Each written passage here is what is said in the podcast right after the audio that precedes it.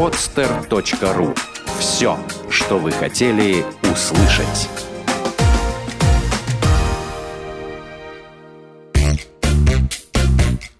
Занимательные крыжики. Бухгалтеры шутят. Удивительная находка. Обычно негласной целью инвентаризации является поиск недостач. Давно известно, если где-то что-то плохо лежит, то рано или поздно это что-то может таинственным образом заставить исчезнуть кто-то. При этом, по данным учета, оно все еще существует, а в натуре уже нет. Или есть, но не там, где должно храниться, а там, куда его переместили некие ушлые и пронырливые господа. Но бывает и по-другому. Итак, на одном промышленном предприятии сменился собственник. Новый владелец захотел узнать во всех подробностях о том, что именно он купил. В смысле имущества. Решил провести инвентаризацию. А чтобы быть уверенным в том, что ее данные будут объективны, нанял стороннюю фирму.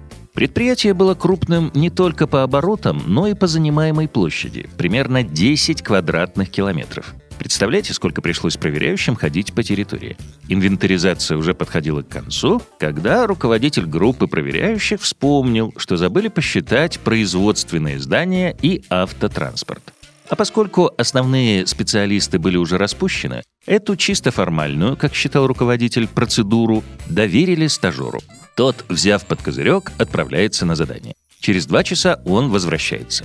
«Ну, как ваши успехи?» — лениво интересуется руководитель. «Недостачи нашли?» «Нет», — отвечает стажер, — «недостач не выявлено, зато нашел излишки». «Какие еще излишки?» — удивляется старший. «Тебя же послали здания и автомобили считать. Вот я и нашел там излишки», — упорствует стажер. «Не верите? Пойдемте со мной». Недовольный руководитель плетется за ним. И что? Подводит молодой человек своего старшего товарища к пятиэтажному зданию завода управления и говорит «Вот излишек». «Ты что, издеваешься?» — вскипает руководитель. «Вовсе нет». Стажер уверенно тыкает пальцем в ведомость. Вот здесь перечислены все производственные здания, которые числятся на балансе. Завода управления здесь нет. Старший смотрит, правда нет. Пошли к главбуху. Тот тоже заглядывает в ведомость, здания там не находит. Лезет в другие ведомости, опять нет. Поднимают архив, ищут там. Не может же такого быть. Зданию на вид больше 50 лет, оно уже обветшало. Стало быть, стоит оно давно, а в учете его нет. Как говорится, в списках не значится. А после ревизии архива установили, что никогда и не значилось. Таким образом, если верить документам, здание завода управления в природе не существует. Но его все видят? Да. Значит, это приступ массовой галлюцинации. Шутки шутками, а проблема-то серьезная, ведь как полагается, если обнаружен в ходе инвентаризации излишек, его нужно поставить на учет по рыночной стоимости, которая потом попадет в облагаемую базу по налогу на прибыль как вне реализационный доход.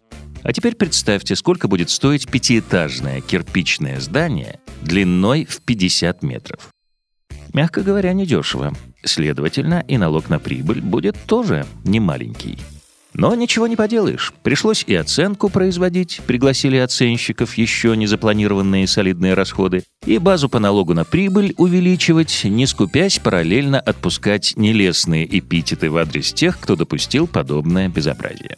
А как такое вообще получилось? Видимо, примерно около 50 лет назад тогдашний директор на свой страх и риск решил построить новое здание для административно-технического персонала. Причем нигде ни с кем это не согласовав. А расходы на постройку здания при явном соучастии главного бухгалтера спрятал в текущих расходах. Почему этого никто не заметил? Ну, значит, умел директор мозги пудрить ревизорам и вышестоящему начальству. А с внешней стороны здания не было видно, оно удачно располагалось между производственными корпусами. Почему прежняя инвентаризация этого не выявили? Ну, значит, такие были инвентаризации. Короче говоря, за изобретательность советского директора и леность его преемников в Новой России расплачиваться пришлось новому владельцу предприятия. Постскриптум. Удивительные находки на этом заводе не закончились. Тот же дотошный стажер вскоре обнаружил на территории транспортного цеха пять легковых автомобилей «Волга». В бухгалтерском учете эти машины, как вы поняли, тоже не числились. Автор этого текста – Кирилл Пляс. Делитесь и вы вашими историями на сайте петербургского правового портала ppt.ru. Лучшие истории будут озвучены. Сделано на podster.ru Скачать другие выпуски подкаста вы можете на podster.ru